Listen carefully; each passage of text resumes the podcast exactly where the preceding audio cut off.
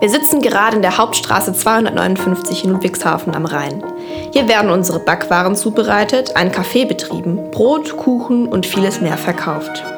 Wir sind ein Teil der Rhein-Neckar-Region, in der aktuell ca. 550.000 Menschen leben. Angenommen, jeder isst ein Brot die Woche, brauchen wir alleine knapp 79.000 Brote täglich. Aber wer steckt hinter diesem Brot und zahlreichen weiteren Backwaren eigentlich?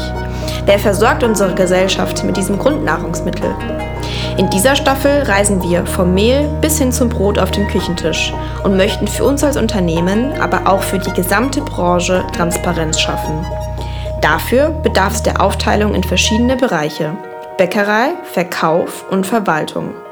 Diese Themenbereiche kannst du ganz leicht durch die Farben des Covers der jeweiligen Folge unterscheiden. Und nun lasst uns ein bisschen Brotzeit machen.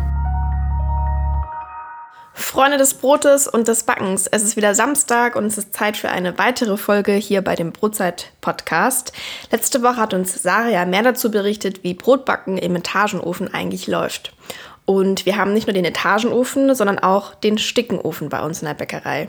Hier werden beispielsweise die Süßteilchen gebacken, unsere Laugenprodukte oder aber auch die Kastenbrote. Heute sind gleich zwei Herren bei mir in diesem Podcast zu Gast. Ich möchte zuerst vorstellen einmal Christian Kwiatkowski. Er ist seit 2016 Teil des Teams und bei uns Bäcker auf verschiedenen Positionen. Er berichtet heute, was es mit dem Stickenofen eigentlich auf sich hat.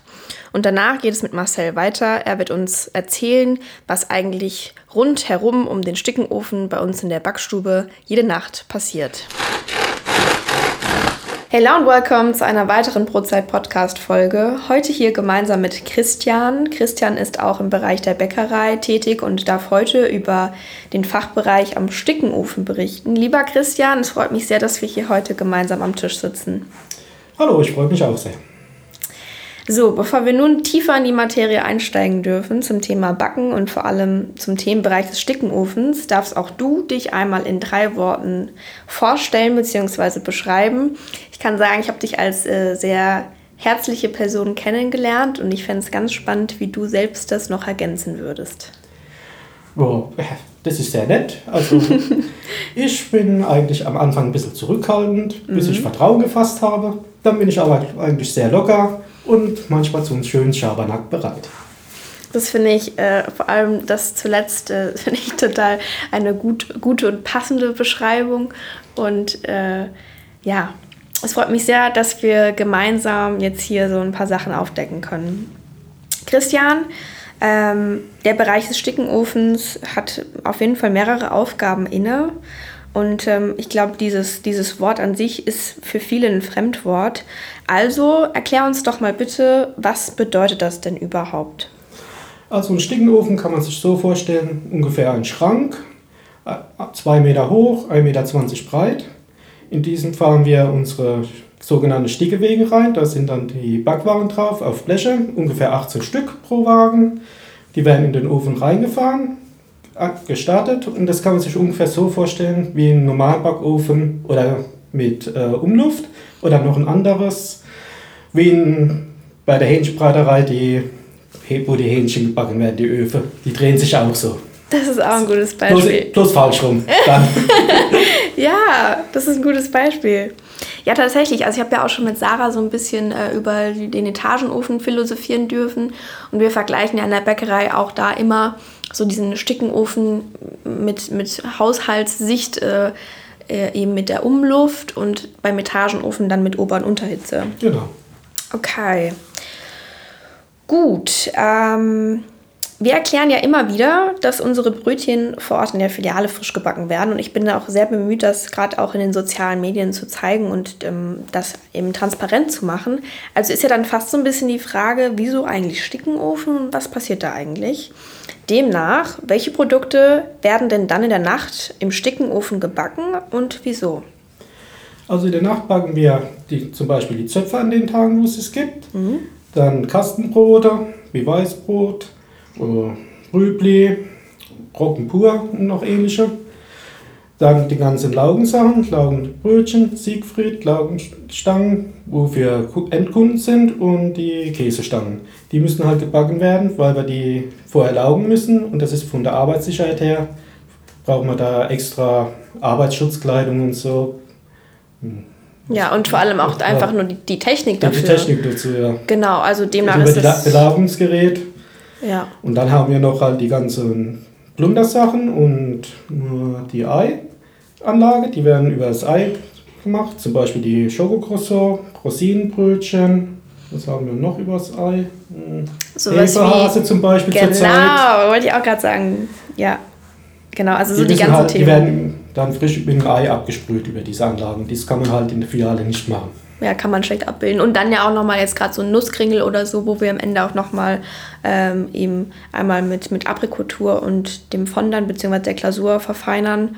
Also das sind im Endeffekt so diese drei Punkte. Einmal die Laugengeschichten, dann Brotarbeit, Brotaufarbeitung sowieso für die Kassenbrote das sind quasi vier, was ich jetzt erzähle. Dann eben einmal noch die Ei, ähm, Eistreiche, die bei manchen Produkten zum Einsatz kommt und am Ende auf jeden Fall auch nochmal das Fertigstellen bzw. Verfeinern von den Süßteilchen.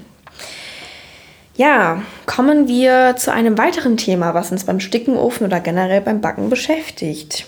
Denn es gibt noch ein weiteres Fremdwort, wer hätte es gedacht? Die Schwadengabe. Was ist das und wieso brauchen wir sie bei einigen Produkten beim Backen, Christian? Spargelgaben bezeichnet eigentlich das Geben von Dampf in, in den Backbereich. Mhm.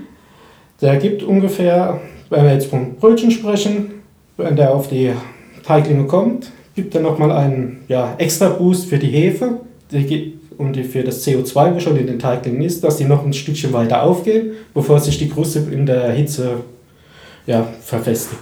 Also ja, und, und also dieser, dieser, du hast es gerade, so ein Powerboost oder ein so meinst du zurück. Ja, das ist ein gutes Stichwort eigentlich. Also vor allem einfach wegen der Wärmeübertragung. Wärme, ne? Genau, Wärmeübertragung.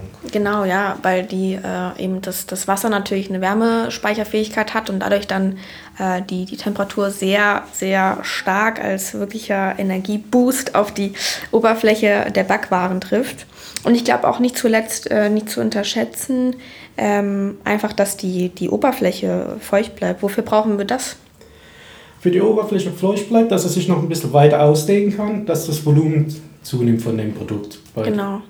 Und sonst hätten wir halt dann eine ganz matte Kruste, egal bei welchem Produkt. Und ähm, wenn wir da nicht die Flexibilität der Oberfläche gewährleisten könnten, wird das halt auch aufreißen.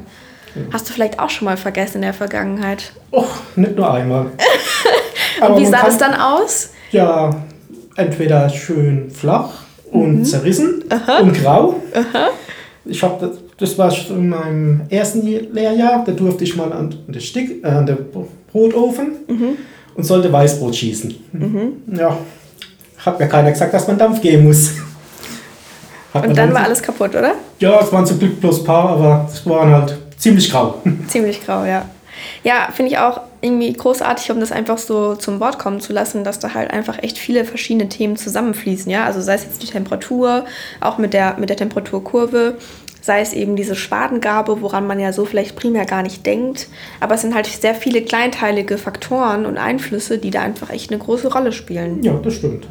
Ja. Man kann auch schön mit der Spatengabe spielen. Habe ich auch schon gute Ergebnisse gemacht. Ja. Oft werden wir ja gefragt, ob wir eigentlich noch Handwerk machen. Ich denke, äh, die Anzahl der Personen hier als kleiner Bruchteil unseres Teams im Endeffekt äh, sollten schon Beweis genug sein. Jedoch sollten wir, glaube ich, noch mal kurz thematisieren, wieso selbst das Ausbacken Handwerk ist, beziehungsweise mit deinen äh, Händen da irgendwo doch auch ein ganz schöner Output ähm, und mit deinen Füßen an dieser Stelle, muss man mhm. das auch betonen, eben Output geliefert wird. Wie viele Stickenwegen bewegst du mit deinen Händen und Füßen pro Nacht circa? Also unter der Woche werden es so ungefähr zwischen 300 und 400 Stück sein. Zum Wochenende hm, über 500. Dabei muss man auch bedenken, wenn ich die Wegen raushole aus dem Ofen, schaue ich zwar nicht jeden, aber immer wieder die, äh, einige Wegen nach, wo ich die Blech rausziehe, kontrolliere, ob das Produkt in Ordnung ist.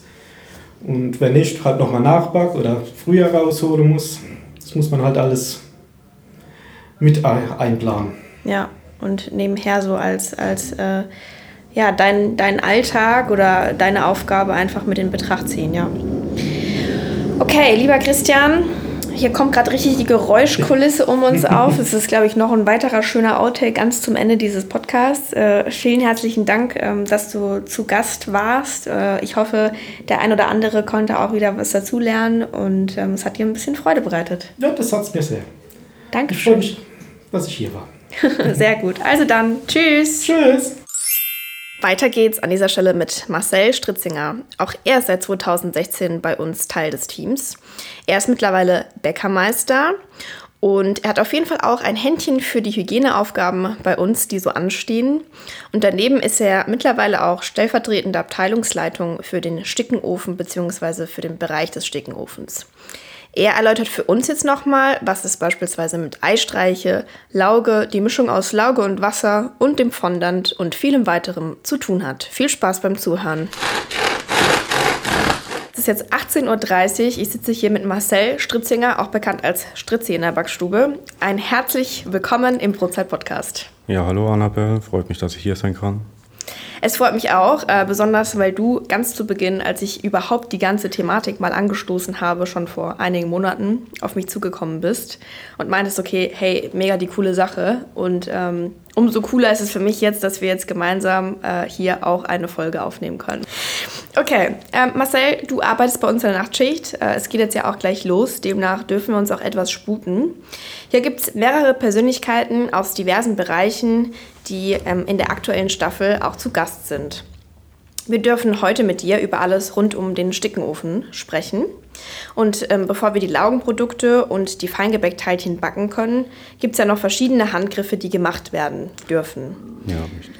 Kannst du uns einmal erklären, welche Arbeitsschritte sich zwischen den vorbereiteten Teiglingen der Tagschicht und dem tatsächlichen Backen abspielen? Also wie kann man sich das auch so rein von den Stationen und Aufgaben über den Abend, über die Nacht hinweg mhm. vorstellen? Ja, so, die Tagschicht fährt ja unsere äh, Produkte ja in den Gärunterbrecher rein, wo da dann eine flache Kurve gefahren wird. Und ja, dann hat man zum gewünschten Zeitpunkt einfach dann die gewisse Reife, die wir haben wollen. Und ja, dann machen wir zum Beispiel Käsebrötchen am Abend, wo wir den Käse belegen, unsere Focaccias mit Tomate, Mozzarella und unsere Panini mit Sesam, äh, Schwarzkümmel. Und genau. dann nicht zu vergessen die Laugenprodukte. Die Laugenprodukte und unsere Eistreichprodukte. Genau. Dazu dürfen wir auch gleich von dir noch einmal mehr hören. Ähm, aber bevor wir damit wirklich noch mehr in die Tiefe gehen, möchte ich an der Stelle auf jeden Fall auch erwähnen, dass du ja auch in anderen Bereichen der Nachtschicht arbeitest und tätig sein kannst. Denn bei uns greift ja so tendenziell ähm, das Motto oder ich sag mal das Leitmotiv, jeder kann alles. Ja, richtig. Ähm, daher die Frage an dich, wo bist du am liebsten und wieso eigentlich? Am liebsten bin ich am Stickenofen, weil man da einfach äh, zu allen Bereichen Zugang hat. Da trifft alles zusammen, man hat einen Überblick. Ja, und vor allem sieht man halt das Ergebnis von der Arbeit, was man gemacht hat. Man riecht es, man schmeckt es. Ja, und das ist einfach für mich am, meine Lieblingsabteilung. Ja, okay. Ähm, damit zusammenhängt ist ja auf jeden Fall auch äh, diese Vorarbeit, also einmal die Laugenprodukte mhm. und auch ähm, die ganzen Süßgebäcke, die zuvor noch mit Ei benetzt werden. Daher zurück zum Thema Lauge und Eistreiche. Du bist ja Bäckermeister und wir können hier sicher noch etwas in die tiefere Materie einsteigen. Ja. Was passiert durch die Wasser-Lauge-Mischung? Das wäre die erste Frage. Durch die Wasser-Lauge-Mischung äh, bekommt unsere Gebäcke einen matten, äh, bräunlichen Glanz, mhm. ja, den man auch schmeckt. Und ähm, vielleicht, ich kann da auch noch mal an der Stelle so reingehen, ähm, was so wirklich aus der Bäckertechnologie eigentlich passiert. Also man kann sich das so vorstellen, dass ähm, wir Wasser und Lauge ja mischen. Also das weißt du ja mhm, auch. In genau. welchem Verhältnis ist das immer? Ähm, also bei uns ist es äh, 1,2 Liter Lauge auf 10 Liter Wasser, mhm. was eigentlich eine leichte Laugemischung ist. Ja. ja. Höchstens darf man ja eigentlich nur 4% machen. Ja, das sind eigentlich ganz leicht, fahren wir da. Ja, hm. absolut, genau. Also das ist so, ich sag mal, im Bäckerlatein auf jeden Fall was, was für alle gleich ist, mit natürlich ein bisschen Variablen, aber mhm. das ist schon mal so die, die Grundmischung. Und dann ist es ja so, ähm, dass auch die Produkte mit der Lauge benetzt werden und dann direkt gebacken werden, oder? Also ja. wie viel Zeit vergeht zwischen dem Laugen und dem wirklichen Backen? Ah, sagen wir mal acht Minuten, wenn überhaupt. Ja, also ein sehr ja. begrenzter Zeitraum, weil die Lauge ja dann auch ähm, aktiv wird und halt auch ätzend ist, Mhm. rein vom Grundrohstoff oder von der Grundchemikalie Lauge. Daher arbeitet ihr auch mit Handschuhen beispielsweise. Genau, haben wir immer Handschuhe an, dass auch keine Lauge irgendwie auf die Haut kommt oder falls man Verletzungen hat an den Fingern, dass da halt nichts passiert. Genau. Und dann kann man sich das so vorstellen, diese Lauge, die reagiert dann äh, mit dem CO2, was die Hefe also quasi von sich gibt, beziehungsweise als Stoffwechselprodukt von sich gibt. Und dann bildet sich Soda. Und äh, dieses Soda ist eben auch äh, ein Grund, warum man diesen leicht salzigen Geschmack ähm, wahrnimmt. Ja. Neben dem Salz, was am Ende dann noch on top auf die Produkte draufkommt. Richtig. Okay, dann gibt es ja noch die Eistreichenstation. Welche Ja. Wirkung hat die Eistreiche?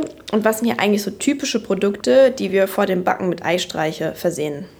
Also unsere Eistreiche verwenden wir zur besseren Frischhaltung, für einen schönen ähm, Farbglanz der Gebäcke. Ja, und zum Beispiel unser Schokocroissant wird mit Eistreiche gemacht, Rosinenbrötchen und unsere Walküre, die wir haben. Ja, das sind also Dinge, die wir haben, wo wir mit Eistreiche benetzen.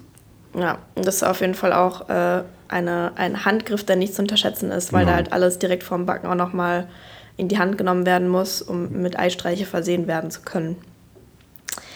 Okay, ähm, nach dem Ausbacken geht es ja weiter zur Zuteilung der Produkte zu den Filialen. Und die Süßteilchen werden hier zuvor noch veredelt, so nennen wir das ja.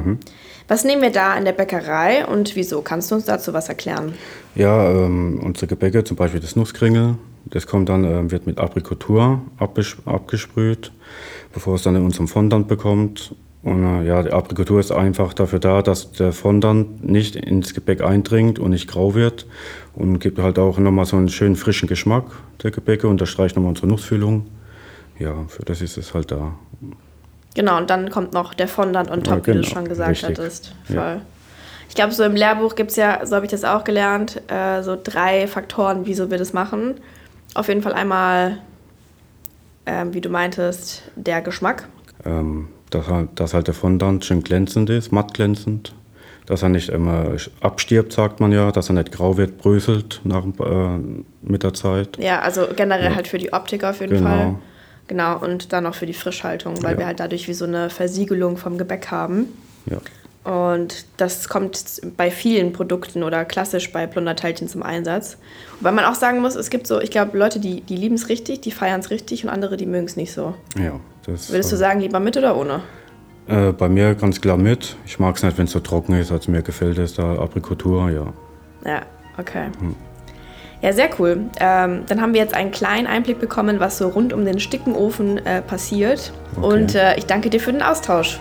Okay, ich bedanke mich auch. Vielen Dank, dass ich hier sein durfte. Gerne. Also, ciao. Tschüssi.